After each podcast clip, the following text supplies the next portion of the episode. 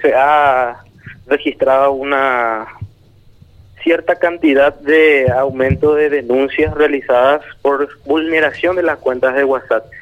Que el modus operandi en realidad es a través de la ingeniería social que usan los delincuentes para contactarse con sus posibles víctimas y empezar a ofrecerles servicios de mejoramiento de internet, de paquete de datos, de llamadas o el simple hecho nada más de eh, nada más de decirle que por algún tipo de error ellos han recibido un código de verificación y ese código de verificación es lo que justamente ellos necesitan para poder vulnerar la cuenta de WhatsApp de la víctima. Es una ingeniería social que está que está muy de moda ahora, se está usando mucho, entonces los tips que nosotros recomendamos siempre es que no se comparta ningún tipo de código de verificación que llegue a través de mensajes de textos, porque generalmente lo que hace WhatsApp es primeramente para instalar el soporte técnico te envía una, una numeración, un código de verificación que es el primer paso para validar la cuenta y el segundo paso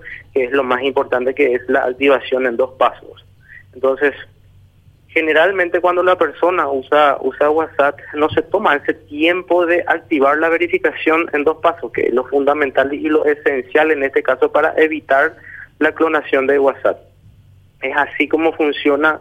Los delincuentes aprovechan esta situación de vulnerabilidad justamente de la aplicación de WhatsApp. Hay que tener en cuenta también acá que no es problema con el teléfono ni con la empresa de la telefonía, sino es con la aplicación, con la aplicación de WhatsApp. Entonces, ¿cuáles son los pasos que debe seguir si es que hay personas víctimas de vulneración de cuentas de WhatsApp? Lo primero que tiene que hacer es realizar la denuncia no ha realizado la denuncia, contactarse, contactarse con el soporte técnico de WhatsApp a través del correo electrónico o a través de la página web solicitando la desactivación de la cuenta de carácter urgente. ¿Qué es lo que hace esto? Cuando ellos reciben esa solicitud de desactivación de cuenta, automáticamente WhatsApp da de baja la cuenta asociado al número de teléfono el cual fue víctima. Entonces, Ahí hay un tiempo prudencial de 12 a 24 horas para poder recuperar otra vez la cuenta. Es, eh, es con el simple hecho de eliminar y volver a descargar. Entonces, cuando se realiza eso, WhatsApp genera un nuevo código de verificación que le llega, por supuesto, siempre al teléfono, al número de teléfono de, de la persona que está usando.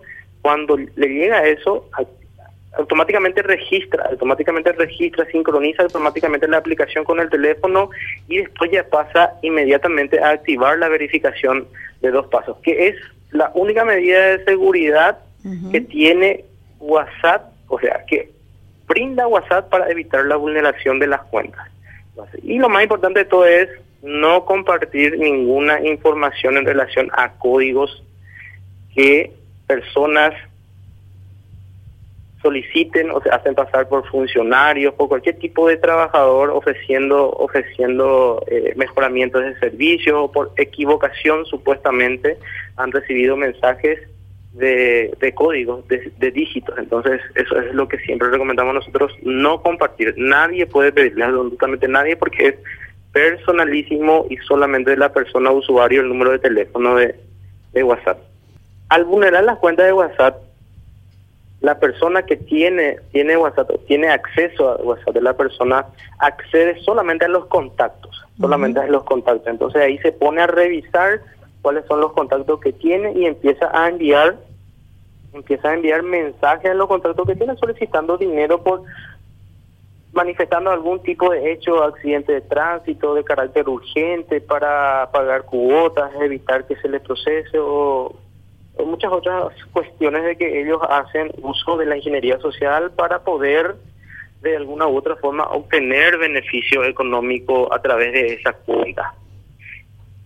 Recalco que solamente tienen acceso a los contactos, más no al teléfono celular en sí, porque mucha gente confunde también que al ser vulnerado su WhatsApp tienen ellos acceso a los videos, imágenes, eh, todo, todo el contenido del teléfono, pero que no es así.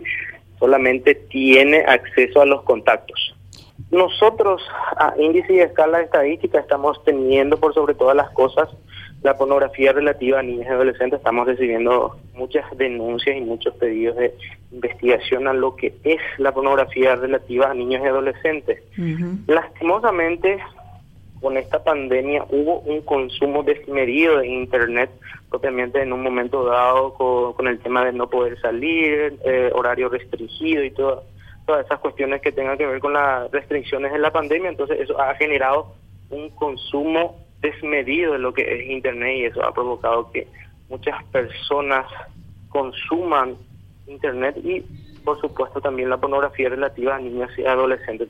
entonces estamos teniendo muchas denuncias y muchas eh, muchas causas de investigación a, lo que es la pornografía relativa a niños y adolescentes. Después lo que más estamos teniendo justamente son las estafas mediante redes sociales. En esto ya entra a través de Facebook, WhatsApp, Instagram, personas que ofrecen mercaderías, productos, servicios de mejoramiento, todo lo que tenga, todo lo que tenga que ver con conseguir beneficio patrimonial.